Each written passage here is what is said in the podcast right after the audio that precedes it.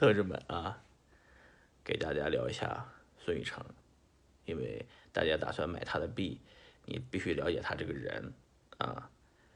你不了解他这个人呢，你买他的币呢，你万一被割了，你也也割被割个清清楚楚、明明白白，对不对啊？外号不是我起的，啊，孙哥的这个外号呢是呃社区起的啊。我呢觉得这个孙宇成是个人物啊。也是个人才，他第一割呢，呃，是割了红烧肉啊，后来在国内撕逼，最后割完红烧肉不是来美国了吗？那以后就没回去了。割完了红烧肉，后来解决了啊，这个事儿大家也知道啊，都和平相处了啊，也就是说，呃，火星人也拿到了他应有的回报啊，谈不上什么割吧。但是孙宇成到国外以后，呃，确实在中国这么多项目里面，只有孙宇成把这个项目搞成了，啊，他上币安，呃，这个上火币等等交易所啊，也没花什么钱，啊，然后呢，呃，各种空投啊，各种蹭热度，呃，割了这个 Vitalik，割了 BM 啊，碰瓷儿嘛。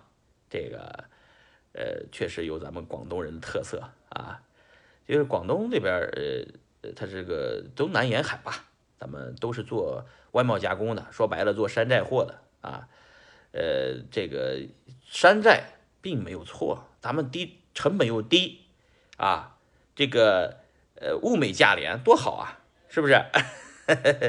所以所以成了这个呃割了这个 BM 和 Vitalik 呢。也没有什么错啊，有什么错呢？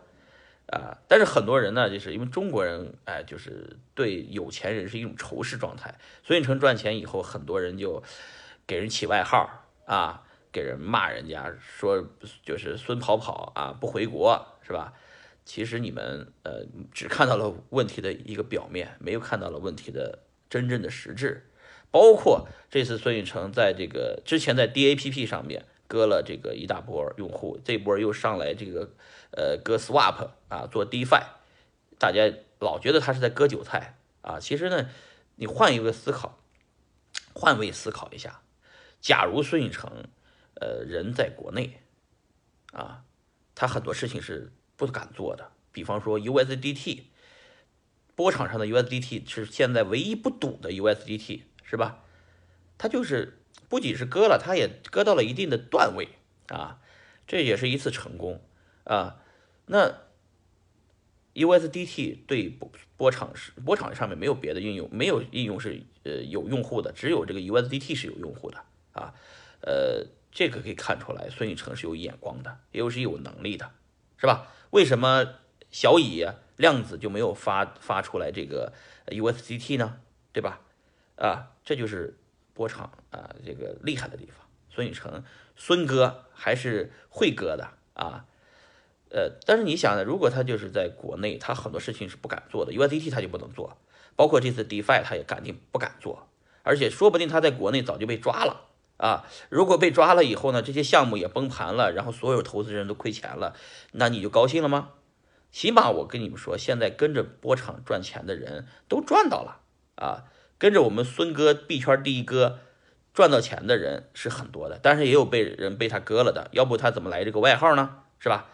这个，呃，这就我我呢，我我呢，因为也在美国啊，在已经跟他有个几年没见了啊，呃，我也被他对他这个不是特别了解啊，但是我有一点可以给你们肯定，老外生态里面有很多人其实是盯着孙宇成的项目啊。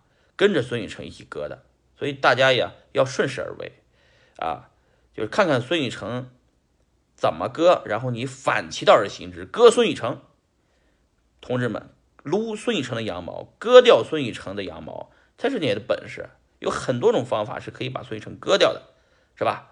割了他，你把他赚的钱，这才是本事，好吧？